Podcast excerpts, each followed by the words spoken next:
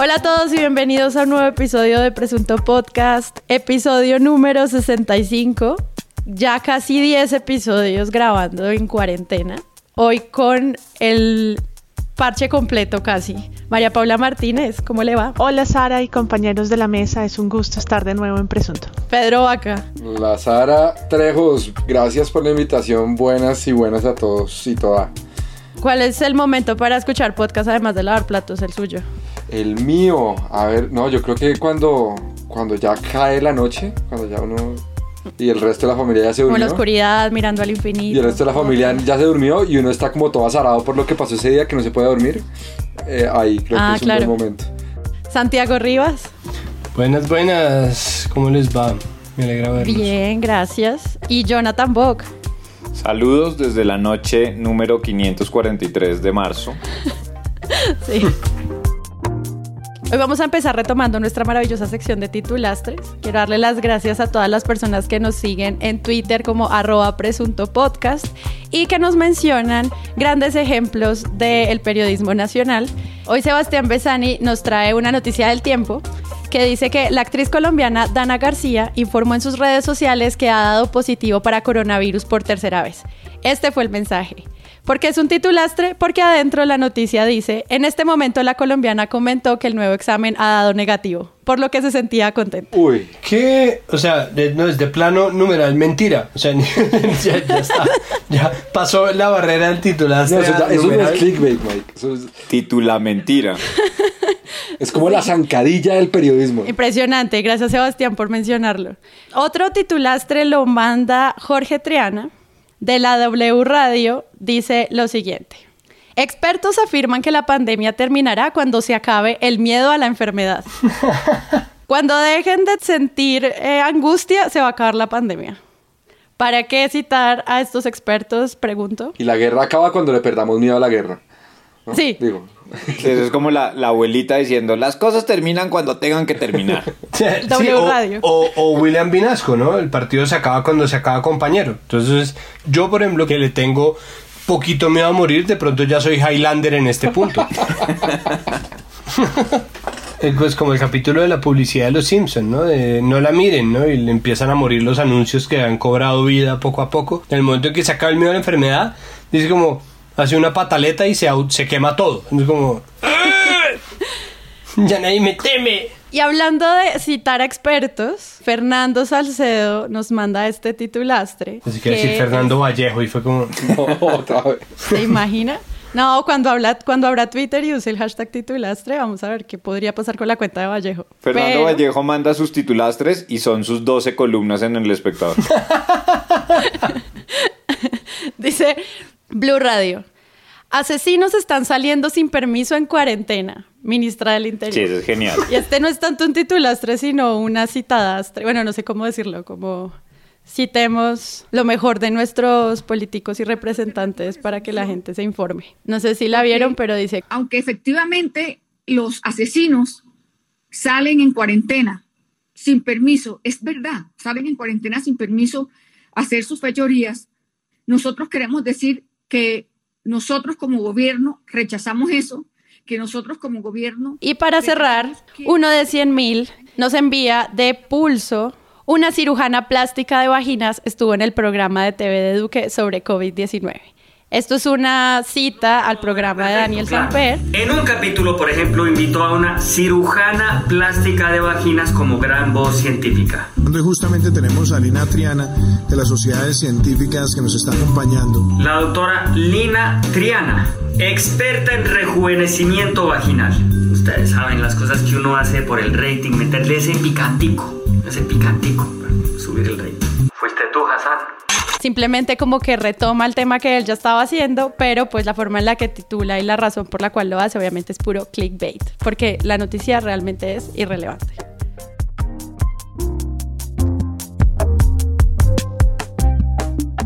Bueno, pues muchas gracias a todos por participar con los titulastres. Nosotros vamos a estar muy pendientes, como siempre, en nuestras redes sociales, Facebook, Instagram y Twitter como arroba presunto podcast. Y recuerden también que pueden seguirnos en nuestra página www.presuntopodcast.com, donde además de las redes sociales y todas las plataformas para escucharnos, también pueden encontrar el botón de Patreon.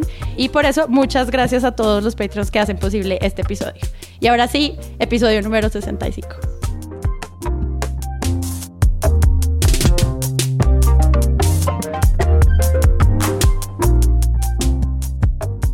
En el episodio anterior discutimos la forma en que los medios hablan de la vigilancia a los periodistas y, bueno, otros miembros de organizaciones generales y etcétera. Para más referencias, vayan al episodio anterior. Y también hicimos como unos pequeños bosquejos de la construcción de la imagen del Ejército Nacional, pero fue algo, digamos, muy preliminar en lo cual empezamos a ondear. Así que esta semana nos dieron la razón un poco y vimos como muchos medios se enfrentaron a hablar sobre todo como de lo que significa la marca de una institución tan grande como es el Ejército Nacional. En esta primera parte del episodio, entonces vamos a hablar de todas las formas bajo las cuales eh, se empieza a hablar de esta organización después de las graves denuncias que se ha presentado semana, Liga contra el Silencio y de nuevo, si quieren entender más este caso, pues vayan al episodio 64. ¿Cuáles fueron estos puntos importantes bajo los cuales empezamos a comprender al ejército que sale ahora como fuente, digamos, a la calle, a los medios, a los micrófonos, a enfrentar la denuncia? Muchas gracias, general Zapateiro.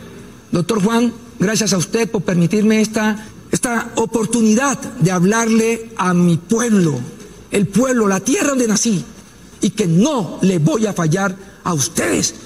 Y este soldado tiene que llevar a su ejército a que los colombianos le apunten al 100%. Aquí no puede haber un hombre, un hombre, una mujer, un soldado en todas sus calificaciones y grados que vaya a manchar y a enlodar todo lo que durante 200 años hemos construido. Patria, honor, lealtad, ajúa creo que los momentos más notorios, obviamente eso debe ser eh, parte de, nuestra relación con el algoritmo, pero lo que yo siento en general y percibo de, por ejemplo, la intervención de, del famoso Ajua en RCN, eh, la manera en que se trata el tema, eh, los falsos debates que se han abierto, ¿no? Creo que todo apunta al eterno discurso de los medios de proteger las instituciones, rodear las instituciones, no permitir que sufra la estabilidad nacional, ¿no? En, en estos momentos, entonces, siento que la gente está haciendo demasiadas salvedades eh, que se le está dando demasiada voz a, a los Fernando Londoños que oye Bock en sus ratos libres y que eso está permeando espacios no solamente de opinión, sino también espacios de, de noticias, ¿no? Pues está la, la entrevista de, de, Juan Lozano, pues es una absoluta locura, ese momento de la jugada, sobre todo porque, porque no existe, y eso se documentó en las redes de Presunto Podcast, el papel del periodista de contrapreguntar se pierde por completo, Juan Lozano no es un practicante de RCN, eh, la, la manera en que, en que se rodea esta noticia de los perfilamientos, con el efecto espejo retrovisor, poniendo a, los militares a hablar sobre el gobierno Santos, dando directo el discurso oficial y, sin que medien más. Se puede contrastar, por ejemplo, con la tristeza evidente en la voz de Yolanda Ruiz, eh, no solamente en, la entrevista que hace en RCN Radio, sino en el video que ella se grabó a sí misma leyendo su columna del jueves pasado en El Espectador. Soy una persona de interés para los organismos de inteligencia. Muchos mensajes de solidaridad que agradezco, otros no tanto, y varios que me dijeron, el que nada debe, nada teme. Es cierto que nada debo, pero sí temo, porque en Colombia los que nada deben son amenazados, chuzados, hostigados, deshonrados, matoneados, desplazados y asesinados. De inocentes está plagado el camino de nuestras agresiones de todo tipo, por eso temo, aunque no debo.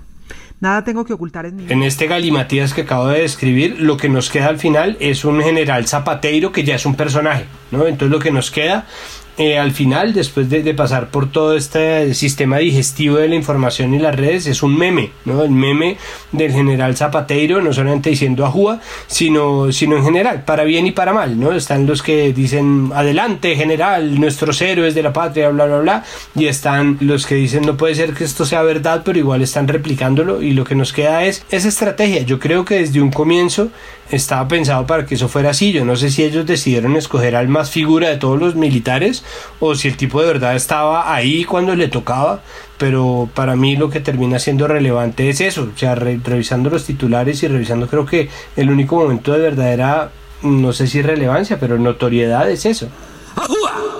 Yo ahí me pego de, de, esa estrategia de la que habla Santiago, es que es muy claro, ¿no? Y tuvimos una primera fase la semana pasada donde hubo unos días de pedir perdón, donde hubo unos días de un giro, que lo hablamos en el, en el capítulo anterior, donde precisamente era resaltable que el comando del ejército estuviera mandando un mensaje en esa línea, ¿no? En esa línea que va en contravía de algunos sectores del uribismo o de la derecha más radical que no toleran o que no permitan que se hubiera pedido perdón a los periodistas o que se hubieran reconocido que hay errores, ¿no? Entonces esa primera fase que sin duda genera unas grietas dentro de los sectores de la derecha, pasa ya a una segunda fase que es como ya no nos podemos echar para atrás, ya dijimos lo que dijimos, ya e, esto hay demasiada evidencia como para pensarse en otra narrativa, entonces ahora nos vamos por una, un, un segundo capítulo que tiene como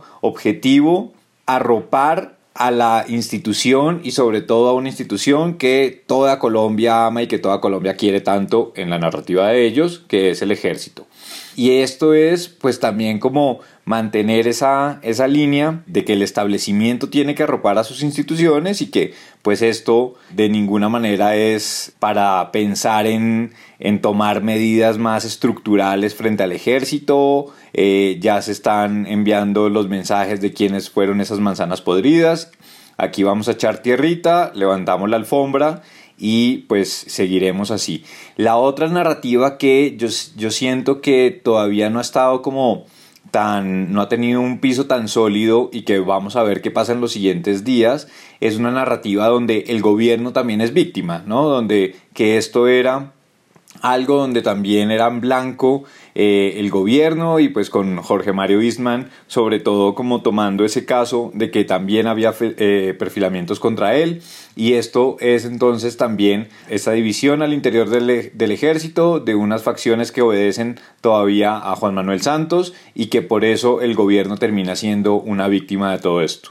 Que yo ahí anticipo que creo que vamos a ver unos unos trailers en ese sentido. Perdónenme que, que, me meta acá y existe otro gran personaje que está surgiendo y que eso, es, eso también es importante decirlo, pero que hace parte de una estrategia que es vieja, ¿no? Es una estrategia colombiana habitual que es Carlos Holmes Trujillo como eh, ministro de Defensa. La misma noticia está puesta en el Universal, en 30 minutos, en el Heraldo. Es decir, la, misma entrevista o las mismas declaraciones de, de, de, Holmes Trujillo están puestas una y otra vez y eso sigue dos líneas que son clásicas. Una, pues obviamente es tener como fuente principal a personas que están en el poder y en este caso pues el ministro de defensa además es no el puente entre lo civil y lo militar bla bla bla bla bla. Además se trata de la ficha como más avesada en el uribismo que es Holmes Trujillo que es como, como el vocero no entonces lo pintan y desde, desde el 8 de agosto de, de 2018 es presidenciable Carlos Holmes Trujillo y lo están poniendo y nos lo están poniendo en pantalla todo el tiempo y lo están poniendo a hablar. Pero además Holmes Trujillo está diciendo que esos perfilamientos y que esa, ese seguimiento es perfectamente legal entonces por un lado ¿no? Está como una estrategia de Laurel y Hardy, como el gordo y el flaco, good cop, bad cop. Entonces está por un lado el militar, yo lo siento mucho, ¿no? Que además es una locura porque es un monólogo, ¿no? Juan Lozano dice, alcanza a decir,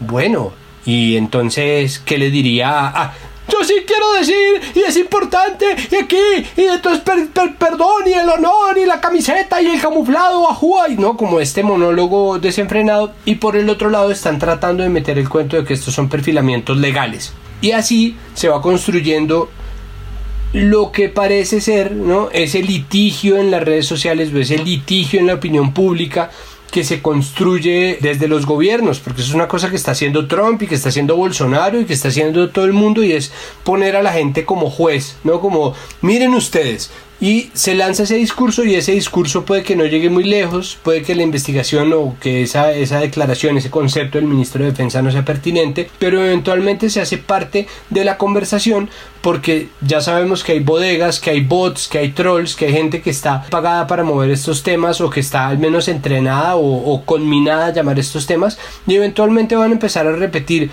que eso es legal, que eso es legal, que eso es legal hasta que la conversación completamente desaparezca. Entonces ese juego a dos bandas pues, se está volviendo algo clásico. Lo nuevo simplemente es tratar de seguirle la cuerda a ver qué personajes son los que están protagonizando este sainete. A mí me llama la atención, o me llama la atención como tres cosas de lo que estamos hablando. Uno es que el enfoque de diplomacia y de lío de los recursos de Estados Unidos pasó a un octavo plano. De eso mejor no hablemos, ¿no? Entonces me parece que eso es como un silencio raro, por supuesto premeditado, ¿no? Y es ahora entramos entonces en la fase de la que hablaron ahorita Boc y Rivas y es después de la indignación entonces pasamos ahora a lavar la cara y a decir o que bien es legal o a minimizarlo como hace Marisabel Rueda en su columna hablando de los perfilitos, ¿no? Mientras juegan con la inteligencia hacer unos perfilitos, el ELN crece, el narcotráfico, ¿no? Entonces minimicémoslo, pongámoslo en sus justas proporciones, ya pasada la semana en la que dijimos que qué que, que horrible. No hablamos del lío de los recursos, que para mí era una de las cosas sorprendentes, habiendo dicho que esto es un mal conocido, esto tenía ese componente de Estados Unidos que podía darle como una, una cara distinta o meterlo en un lío más grande y que creo que ahora solamente brilla por su ausencia. Justo eso que mencionas, el apartado de la entrevista que hicimos con John Notice que no salió publicado en el episodio anterior, donde cuando yo le hice esa pregunta de él qué esperaba que pudiera pasar con ese escándalo que tú estás mencionando, él decía, bueno, puede que un par de senadores les interese, pero ese es el menor de los problemas ahora en el Congreso. Entonces también como que de parte y parte había como esa idea de que esto podía ser un escándalo y como que no fue una, al final como que no hizo el llamado lo suficientemente grave como para que ocurriera, aun cuando pues, salió hace poco un reportaje del New York Times sobre el tema. Y lo otro frente a la entrevista que por supuesto vamos a poner en presunto muchas veces en su tono ajúa, realmente no es una entrevista, o sea, eso no se puede llamar entrevista. Cuando RCN tuitea como, ve aquí nuestra entrevista, la entrevista de nuestro director, en la que el grito militar ha vuelto, es o sea, solo ese tweet. ha vuelto. Dice así el, el tweet y es como, ¿cuál grito militar ha vuelto y cuál entrevista? O sea, son dos mentiras, porque ni el uno ni lo otro, por, porque Juan Lozano está haciendo ahí las veces de las que, no sé, tantos memes o tantos chistes malos se han dicho, críticas al periodismo de ser el, el altavoz del poder, ¿no? De ponerle el micrófono y parquearse enfrente mientras este personaje, como decíamos ya es un personaje zapateiro, hace estas declaraciones demenciales en un tono, yo creo que lo, lo, escuchaban en toda la redacción en RCN, afuera en la calle, ¿no? Él estaba como izando la bandera en el estudio, dando unas frases ¿no? que salían a más en Twitter, que el ejército es la institución más querida por los colombianos, pues no sé, no tengo ni idea si es la más querida.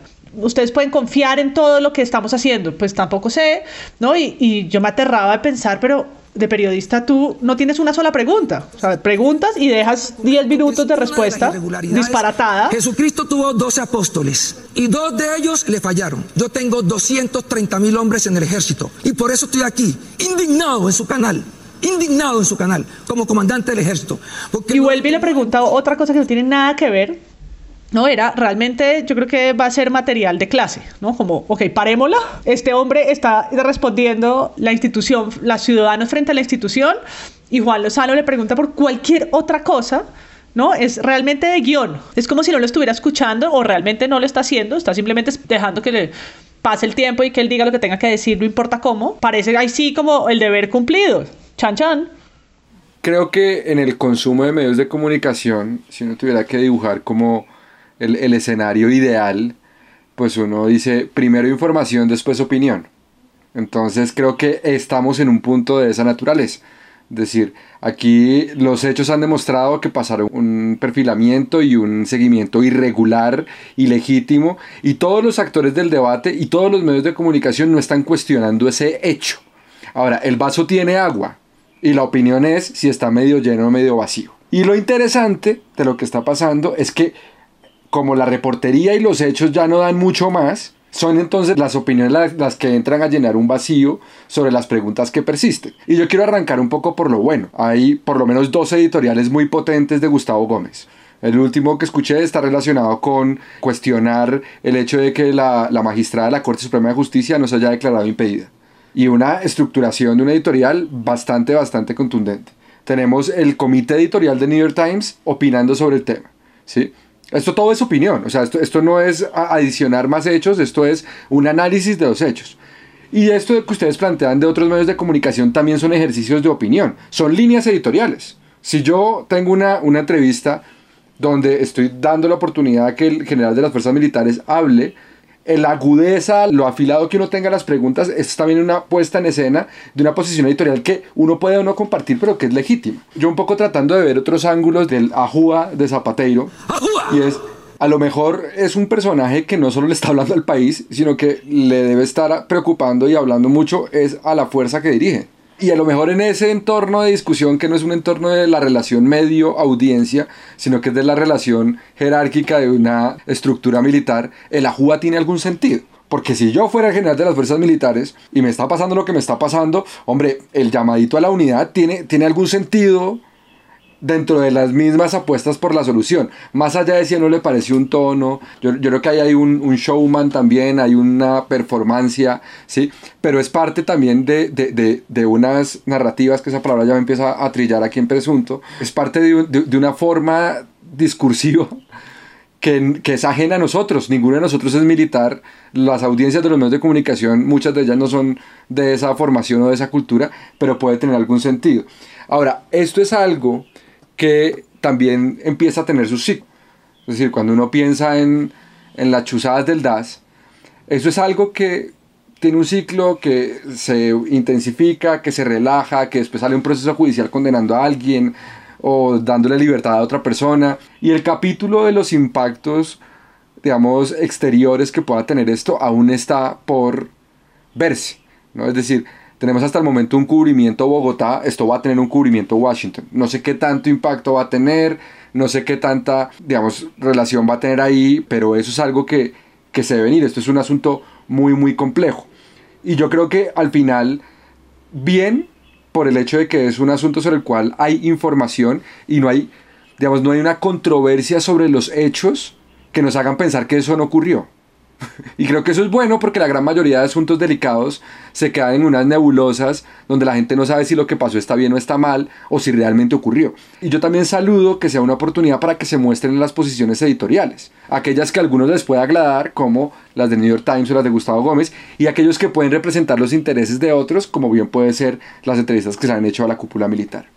No, pero ahí, ahí yo creo que puede terminar siendo un poco tricky ese ángulo porque no estamos hablando de una posición editorial. Estamos, o sea, si hablamos de que Fernando Londoño se manda 20 minutos diciendo lo que él considere que, que son estos perfilamientos o la columna de María Isabel Rueda hablando de perfilitos, esos son unas posturas editoriales. Pero si yo pongo en escena una entrevista periodística, eso tiene unos ingredientes que requieren de un periodista de, de, de, contraparte.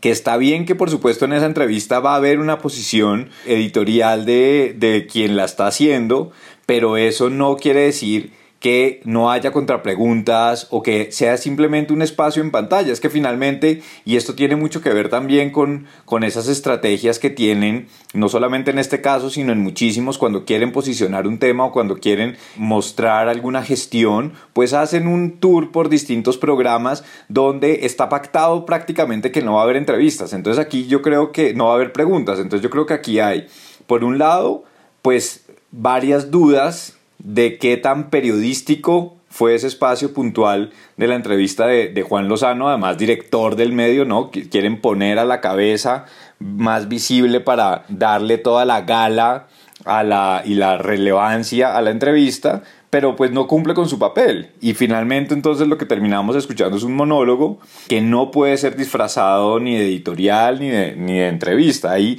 creo que eso es especialmente sensible por lo peligroso y lo engañoso que termina siendo la información que recibe quien lo esté escuchando. Sí, simplemente como para darle cierre a esta primera parte del episodio, frente a este personaje que se está construyendo, que es el pues, ministro de Defensa, frente a lo que está haciendo el general Zapateiro, también están las preguntas al quehacer periodístico, sobre todo en temas de cómo simplemente retratamos comunicados de una fuente oficial, lo ponemos tal cual en nuestro medio y ahí, digamos, aún sabiendo que es una noticia, cómo se ponen a pruebas respuestas de estas fuentes, donde pues finalmente si puede ser un comunicado, una rueda de prensa, yo siento que sí, en estos casos tiene que haber un ejercicio, pues el que estaba llamando María Paula Iboc, de, bueno, y si lo que está diciendo eh, este, el ministro es real, entonces muchos medios simplemente tomaron la rueda de prensa, la retrataron tal cual y pues al final pareciera como si fuera noticia 100% datos 100% reales, eh, verificados y fact-chequeados, cuando pues finalmente son los datos de una única fuente. Pero una pregunta, una, una pregunta es que yo, que yo creo que hay, aquí hay un tema tanto de tono como de lo que es cierto. Las personas entrevistadas dijeron alguna mentira porque en, en, en, honor un poco también como a, algo que yo creo que tendríamos que hacer en, presunto, RCN también tuvo una, una, una, entrevista con el, con el ministro de Defensa, eso no fue esta semana, sino la semana anterior, que fue una entrevista muy dura, que la hizo José Manuel Acevedo. Y yo creo que el silencio o la pasividad sí es una opinión, ¿sí? Es decir, si yo afilo mis, mi cuestionario más o lo dejo más suavecito o lo dejo hablar simplemente todo lo que quiera, es una posición del medio de comunicación o por lo menos de quien está entrevistando. Que uno pueda hacerle un análisis de, oiga, pero usted tiene a este tipo ahí, ¿cómo no le va a preguntar aquello? Listo. Eso entra, digamos, dentro del terreno de las posibilidades, pero creo que, insisto, no hay una controversia sobre lo que pasó. estamos es en un momento en el que, por un lado, se quiere tener como una posición indulgente y es decir, como, bueno, es grave y se han hecho cosas y esas cosas se han hecho bien, que es la posición del gobierno. Y hay otros que dicen, no, no, no, un momento Aquí lo que pasó es muy grave, han hecho unas cositas que no son proporcionales con la dimensión de lo que está pasando. Pero yo creo que el silencio, la pasividad de una entrevista es un acto editorial. No, y por ejemplo, lo que yo estaba citando era más noticias. Pues varios medios como El Espectador, Minuto 30, citan exactamente el mismo momento de la rueda de prensa que seguro es la que reciben, pues como parte de los cables mismos de las, de las jefaturas de prensa. Y Ambos dicen al tiempo, reiteró que las actividades de contrainteligencia que desarrolla el ejército están ceñidas al marco legal. Y eso pues hace parte también de lo que estaba explicando Santiago al comienzo y por eso siento como que ese tipo de cosas ya dejan por sentado pues que estamos hablando en un marco de la legalidad y que deberíamos eh, como dejar de hacer preguntas, pareciera. Ahora, hay avances sobre los hechos, solo menciono dos temas. El tiempo hoy saca un reportaje sobre quien dirigía la justicia penal militar, ¿no?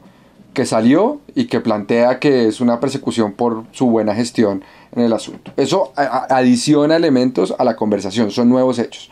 Y hoy el espectador también sacó un reportaje donde ah, especifica algunos softwares y herramientas que fueron utilizados a partir de un informe que obtuvo de parte de la Procuraduría, o no, digamos que tiene origen en la Procuraduría por lo menos. Entonces aquí hay un trabajo de periodístico que se está adelantando de la misma forma en que también hay espacios periodísticos donde se quiere simplemente recoger opiniones sin mucho miramiento de si lo que se está diciendo es cierto o falso y que queda en el plano de la opinión. Sí, además hay algo que, que, nosotros en Colombia, sobre todo en Colombia, pero bueno, pasa realmente en el mundo entero, tendríamos que tener muy en cuenta y tomar muy con pinzas, es que no todo lo legal es ético. ¿no? Y no todo lo que está metido en el marco legal es correcto necesariamente. Entonces, sí, digamos que yo veo a Pedro caminando por la calle porque podemos salir y se acabó la cuarentena. yo lo veo caminando por la calle y le digo, Pedro, cuídese mucho. Eh, en ese tono. Entonces Pedro dice, como este hijo de puta me está amenazando de muerte, ¿no? Como, cuídese mucho, ¿no? Pero si lo pasamos en un juzgado, mi abogado puede decir, vamos a, digamos, hagamos de cuenta que es Abelardo de la Espriella, ¿no? Santiago, mi cliente, le dijo que se cuidara mucho porque él quiere mucho a Pedro Vaca. Él no le estaba diciendo nada distinto que se cuidara porque estamos todavía en tiempo de pandemia global. ¿no? Entonces queda en el registro que yo le dije, cuídese mucho. Cierra comillas. Pero yo le dije, cuídese mucho, ¿no? Pilas. Entonces, la forma en que nosotros hacemos, claro, puede ser perfectamente legal. Nosotros sacamos fotos de las redes sociales de los periodistas. Pero para un periodista, saber que un militar está interesado en tener fotos de su matrimonio, fotos de sus hijos, fotos de su casa, fotos de los lugares en los cuales da conferencias o no, fechas especiales, números de teléfono, por mucho que lo haya hecho en las redes sociales, por mucho que estén hechas dentro del marco legal, lo que están haciendo es convertir la normalidad en un arma y en una herramienta para infundir miedo a gente que está haciendo un trabajo que pone o que compromete muchas de las gestiones y muchos de los abusos de poder en los cuales incurre el Ejército Nacional. El problema es además que este sistema de indulgencia, estos, silencios editoriales lo que están haciendo es que el gremio de los periodistas está dejando solo a sus propios componentes. O sea, no podemos olvidar que estos son periodistas dejando solos a otros periodistas sin ni siquiera cuestionar entonces por qué se sacó un comunicado, por qué se envió una carta abierta, por qué los periodistas tienen miedo si finalmente era legal, ¿no? Si es legal. Por eso es que tienen que prohibir el porte de armas, ¿no? Porque cuando no es legal, entonces ahí sí al menos tienen un titular para decir, no, lo sacó ilegalmente. Pero si fueran legales las armas, entonces, ah, no, él disparó porque pues, tiene una pistola.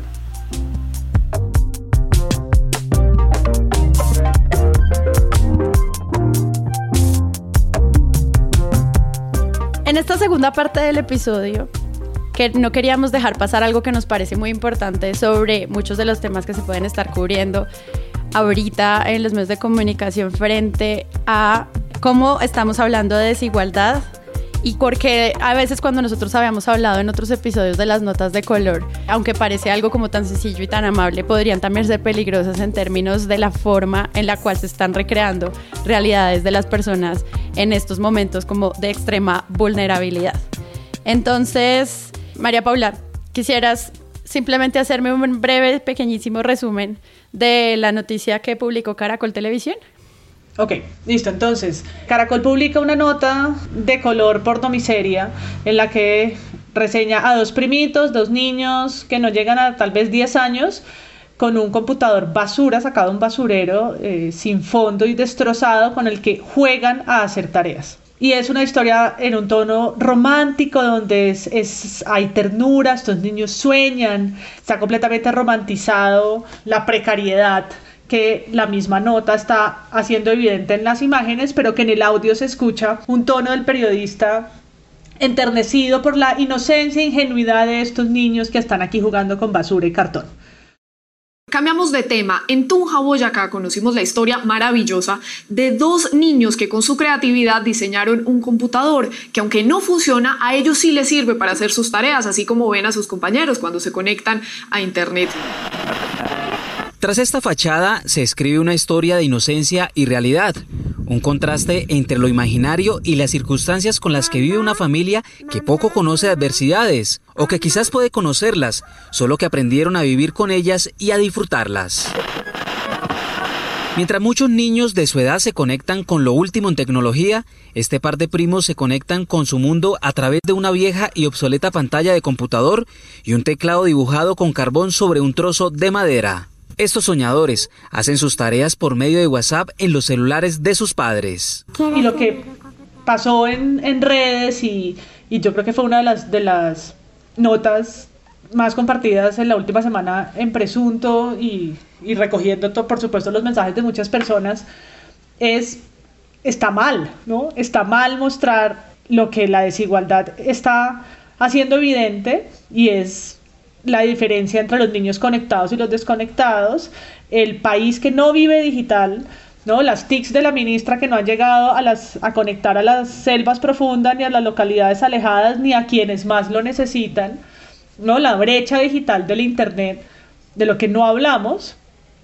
Buenas serían las notas para pensar cómo la educación virtual ha acentuado más esas diferencias, pero aquí romantizamos la precariedad y lo hacemos desde un tono condescendiente con estos niños que además valga preguntar si podían salir o no en televisión siendo los protagonistas. No, hay un montón de preguntas que hacerle a esa nota de enfoque, de representación, ¿no? Y de mirada sobre el real problema que no es una nota esperanzadora, sino realmente patética sobre la situación desigual que está mostrando.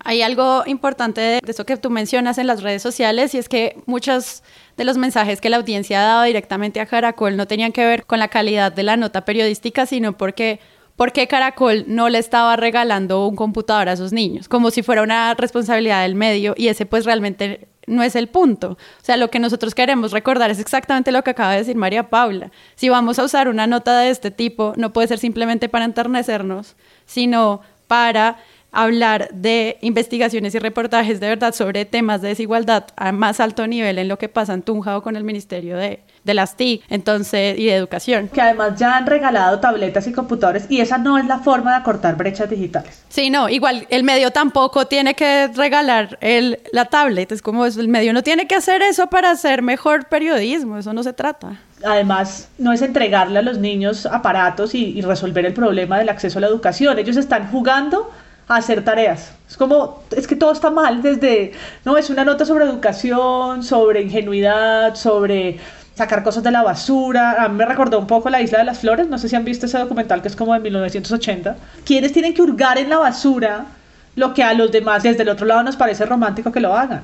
No como tan ingeniosos, tan ingeniosos. Es que en Colombia sí de verdad, eso sacamos de la basura y somos de un ingenio, no, no quedamos parados en ningún lado. Pues ponen, ¿no? Ejemplo de persistencia. La barra amarilla debajo de lo que está pasando en la noticia dice ejemplo de persistencia. a mí personalmente me parecen notas ofensivas, ¿no?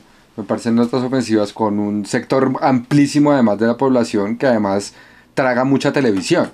Pero un poco la pregunta que yo me hacía es, ¿por qué pasa? Sea, ¿por qué si en horario, en horario prime 20 segundos cuestan un dineral, se invierte tiempo en una nota de estas características? Y, y es un tema del cual creo que no hemos hablado nunca en Presunto y es la composición de los medios de comunicación, quiénes integran los medios de comunicación y de dónde vienen. Yo creo que para que uno sienta una repulsión por esta nota, uno tiene que tener algún tipo de contacto cercano con los sectores populares porque Colombia es un país que está tan estratificado donde, digamos, la gente privilegiada, la gente que tiene unas vidas cómodas, holgadas, sí siente sensibilidad por estos contenidos. Sí le llena el corazoncito por tres minutos. Sí se siente, sí siente que Colombia es resiliente. Sí siente esa perseverancia. Un periodismo hecho desde una élite bogotana para una élite bogotana que tiene como sujeto y como audiencia a un montón de gente vulnerable. Y entonces yo creo que esto es un asunto, que es especialmente delicado y especialmente importante en televisión. Si uno va a ver cómo se conforman, cuáles son los orígenes populares o privilegiados de los medios de comunicación, casi todos los medios de comunicación suelen tener de esas dos franjas, digamos, de la sociedad, pero televisión tiene mucha gente gomela y la gente de extracción popular que llega a la televisión se gomeliza porque la estética, porque la forma de la narración, la televisión suele ser un lugar desde, el cual se enuncia una élite que lee una realidad y una élite que le habla a otra élite. Nosotros podemos tener muchas críticas de ese contenido, pero ese contenido hay mucha señora de carulla a la que le encanta, que sonríe cuando lo ve, ¿no? Y que se le convierte como en un componente casi que de, de, de llenarse de energía en medio de este momento. Entonces la composición de los medios, el origen de los periodistas, la sensibilidad frente a la sociedad, me parece que es algo que atraviesa este tipo de notas de principio a fin.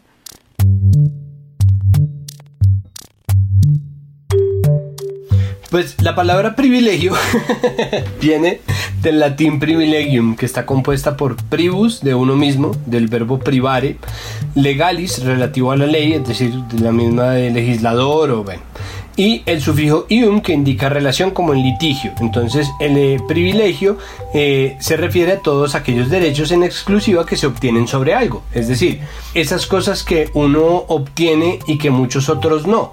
Y cuando uno habla sobre, sobre cómo se enuncia desde el privilegio, que es exactamente lo que está describiendo Pedro, pues es importante sí ponerse en los zapatos del periodista para entender por qué alguien sacaría una nota de este estilo. Nosotros habíamos hablado sobre el privilegio, sí, cuando Claudia Palacios hizo eh, la primera de, de, sus columnas de la trilogía de Auschwitz y hicimos eh, una nota hablando sobre cómo se enuncia desde el privilegio y cómo alguien se siente con derecho a decir ciertas cosas.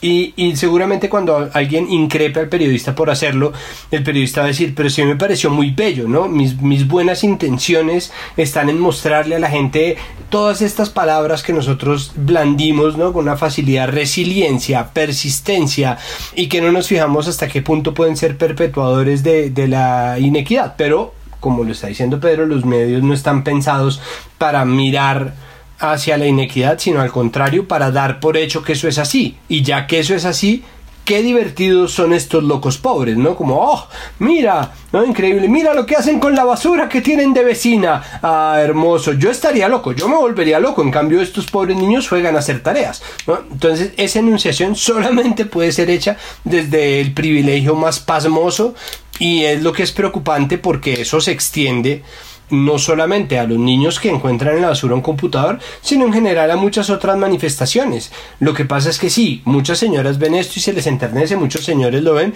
pero al mismo tiempo los noticieros de, del mediodía y los noticieros de, de la tarde se ven sobre todo en restaurantes y restaurantes de todos los rangos de precios y restaurantes de corrientazo en donde comen ahí sí todas las clases sociales, de manera que sí debe haber mucha gente a la que no se le está teniendo en cuenta tal vez porque no cumple un papel dentro de la economía de consumo o no mueve la economía por lo tanto no importa si ven o no los comerciales que van entre los segmentos del noticiero, que se deben sentir muy ofendidos por estar viendo esto, que se deben sentir retratados de una manera que más que bonita es humillante. Sin embargo, en eso consiste el truco de lo aspiracional, ¿no? Es venderle a los pobres su, su propia pobreza o la posibilidad remota de la movilidad social que no consiste en encontrarse un computador en la basura, sino en poder votar uno para que alguien más se lo encuentre. De manera que la gente, incluso la que está en la inmunda, que en este momento es el municipio con mayor población de Colombia,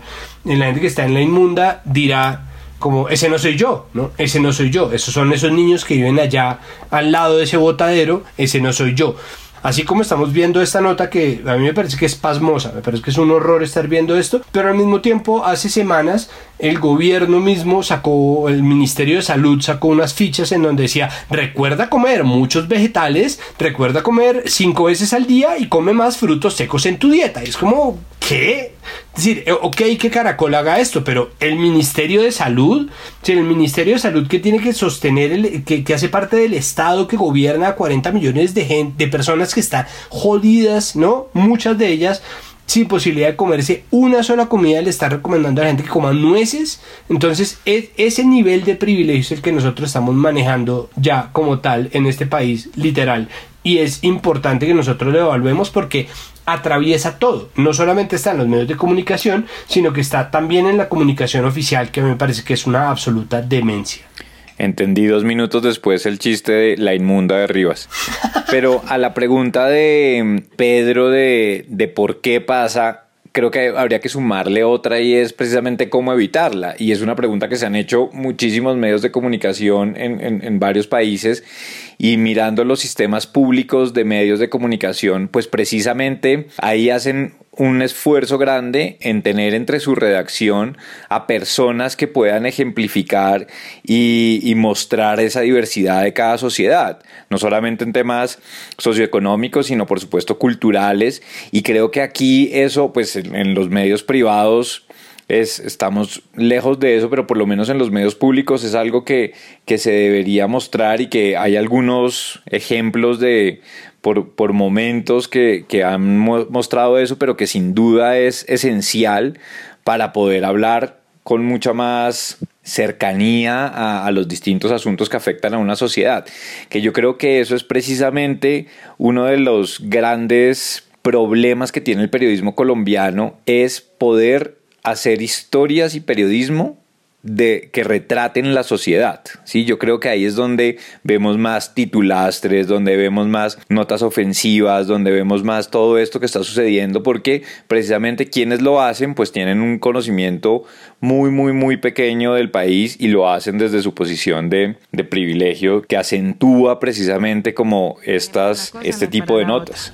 Mientras tanto, en medio de un mundo desconocido, estos dos niños demuestran que vale la pena seguir soñando, pese a todas las adversidades. Seguimos hablando como de estos temas del cubrimiento a la élite y a la, no sé, como el contraste de la lucha de clases, pues otra noticia que fue muy importante esta semana fue la que la W Radio publicó como explotación laboral, celadora denuncia que fue secuestrada en el edificio donde trabaja.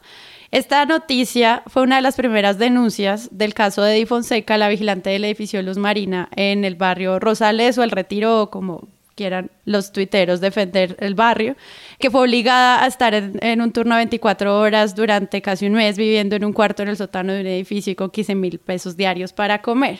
Ella pues sufrió una parálisis facial que finalmente la llevó a ser sacada en ambulancia del edificio y en la W en esta ocasión pues hacen la denuncia completa con chats de WhatsApp y fotos del lugar y bueno, las condiciones médicas de ella. Y escuchen esta historia sobre presunto maltrato laboral, una situación pues que realmente tiene muy mal a la protagonista de esta historia, ella es la señora Eddie Fonseca, quien trabaja desde hace dos años en el edificio Luz Marina de Maes y quien denuncia que durante la etapa de la cuarentena mientras que ella estaba trabajando como portera y también organizando y cumpliendo labores y funciones de servicios generales en este edificio, pues prácticamente le dijeron que no podía volver a su casa y tuvo que poner ella de su alimentación, sufrió una época de mucho estrés, casi un mes encerrada en su sitio de trabajo cumpliendo turnos muy largos de 24 horas al día sin dinero para comprar comida.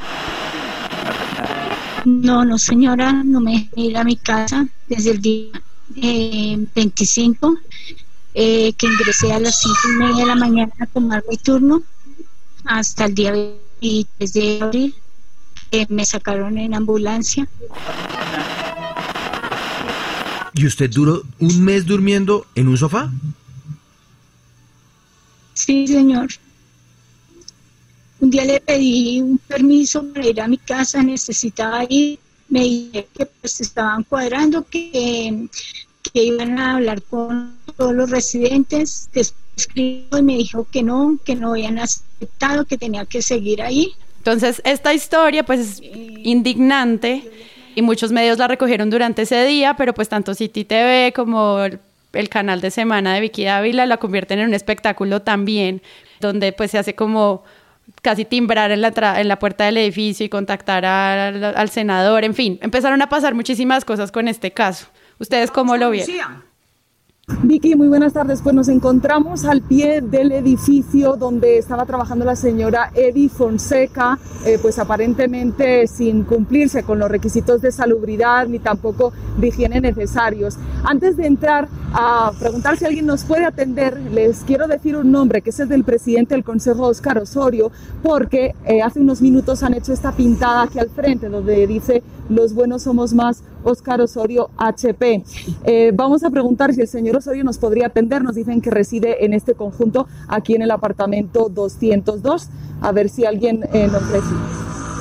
Frente a esa nota incluso ya hubo un metaanálisis del espectador sobre cómo cubrirlo, porque por un lado está, y volvemos a la, a la palabra de tomate un trago, la narrativa de si hay explotación laboral en el estrato 6 y esta idea de el barrio de bien y la gente de bien y todo esto fatal construido alrededor del clasismo y de la situación que además, por supuesto, tiene que ver con derechos laborales, pero también en lo que se reveló ahí hay, por supuesto, mucha discriminación y la, cómo las personas del edificio o, o cómo los mensajes evidencian un problema tremendo de derechos laborales, sino alrededor de la foto del edificio, ¿no? que creo que fue una controversia interesante porque además de lo que pasó con esta, con esta persona que sufrió este abuso, era si el medio debía publicar la foto del edificio, la discusión del barrio en Twitter no, no podía conmigo, del nombre del barrio, no, no, sin comentarios, pero sí, a mí sí me pareció interesante esta idea de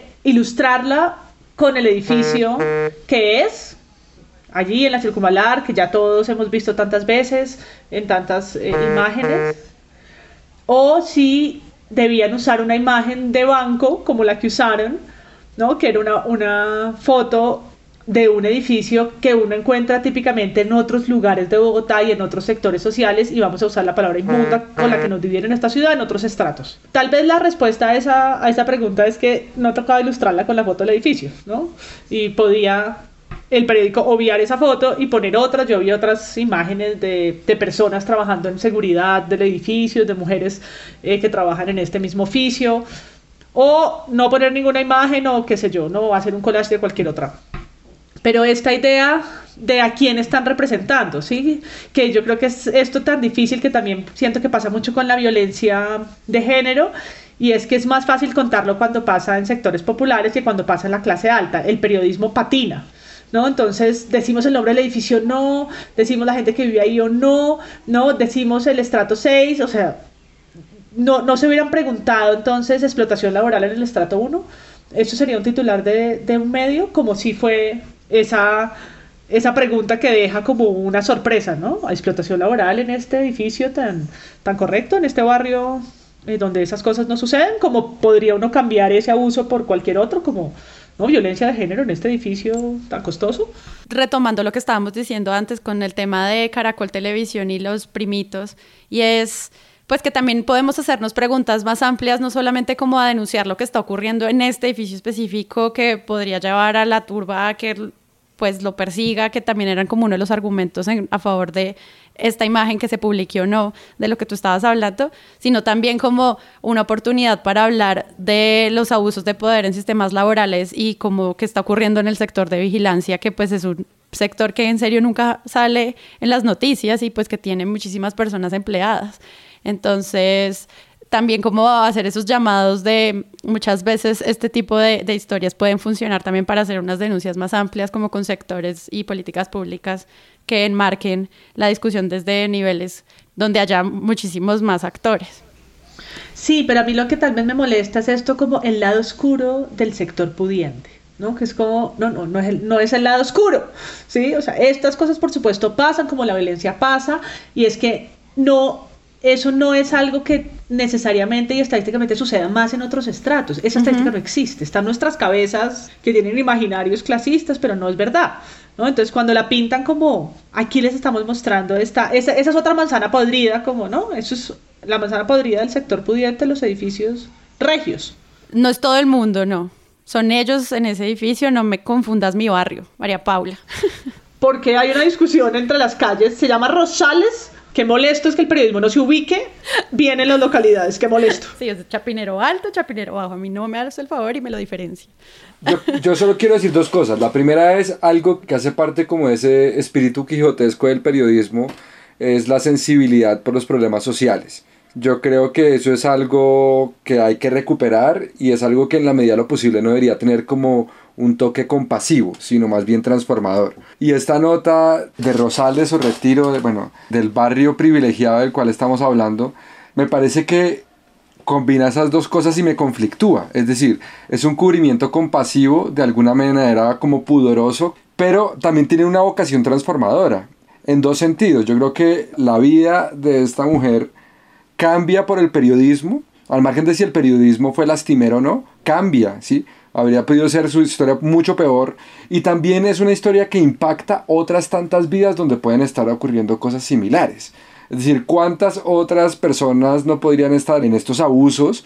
Y esta noticia mosquea a un montón de, ricos. Dice, hey, miércoles, esto, esto, hay que tratarlo de una forma más allá de que nos abran la puerta, ¿no? Entonces creo que ahí el periodismo tiene un, un valor transformativo de instalar debates, de que se dé la discusión, y eso es algo que es bueno. Eso es algo saludable para el tipo de país que somos. No, yo solamente ahí como una, un ejercicio, una recomendación para los millones de estudiantes de periodismo que nos escuchan, es que hicieran una... Millones. El, millones. El ejercicio de, de, hacer una comparativa entre este caso y el de Juliana Zamboní, que yo creo que tienen varias similitudes y que, por supuesto, digamos que pues recogen o muestran un poco todo esto que estamos conversando. Se podría comparar en aras de ese ejercicio también de, de mirar otras formas de contar temas de, esclavitud o temas de estos crímenes que se hacen cuando las clases socioeconómicas no están de por medio o cuando quien lo cuenta no lo quiere contar con ese ángulo. Creo que ahí también pueden salir varios elementos y claro, como en estos tiempos los estudiantes no están haciendo nada, pues que trabajen un poquito en esa tarea. en la Universidad Autónoma de Teletrabajo de la Inmunda.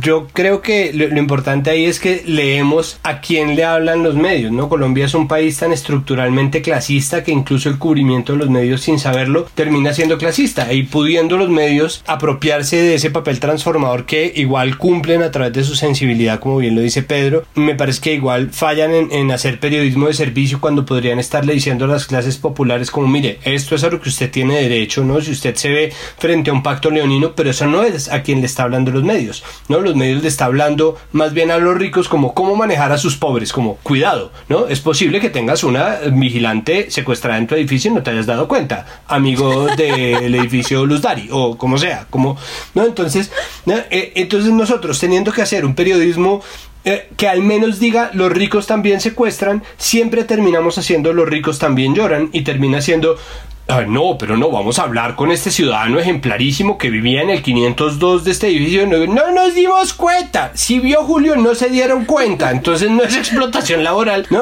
Entonces, ¿cómo, ¿cómo pueden preguntárselo? Yo que me la paso pidiendo a los periodistas que se hagan preguntas. Hay preguntas que uno dice, francamente, ¿por qué te lo preguntaste? ¿No? Entonces, ahí me parece que está un poco visto a qué país narramos y mi relación, claro, lo de Julian Zamboni es fundamental. Yo he pensado simplemente en la columna que hizo Coronel hace dos fines de semana el del nuevo pobre, que es un poco el contrario, y es los ricos también lloran, ¿no? Entonces hace tal vez copia directamente textual el, testimonio de una persona que está perdiendo su plata, lo cual es, pues sí es un problema, es decir, todos tenemos problemas y en medio de una crisis todos tenemos problemas, pero apela a la empatía desde un lugar tan ombliguista, tan solo, ¿no? Tan, tan privilegiado también en, en sus problemas, que la gente se le volteó feísimo a hablar a ver si había lugar o no lugar. A mí me parece que hay lugar porque obviamente, sobre todo en las columnas de opinión, hay lugar para todo, pero creo que eso debería darnos un retrato completo de qué tan clasistas somos, incluso cuando no nos damos cuenta de que estamos siendo clasistas.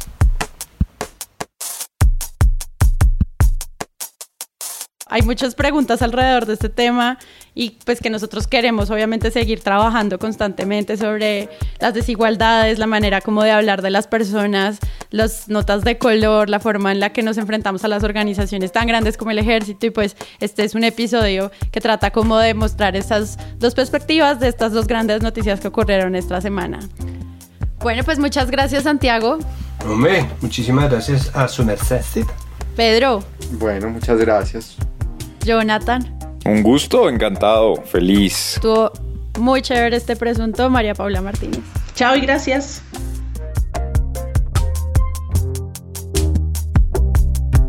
Presunto Podcast es un proyecto de Sara Trejo, Santiago Rivas, María Paula Martínez, Jonathan Bock, Pedro Vaca y Carlos Cortés.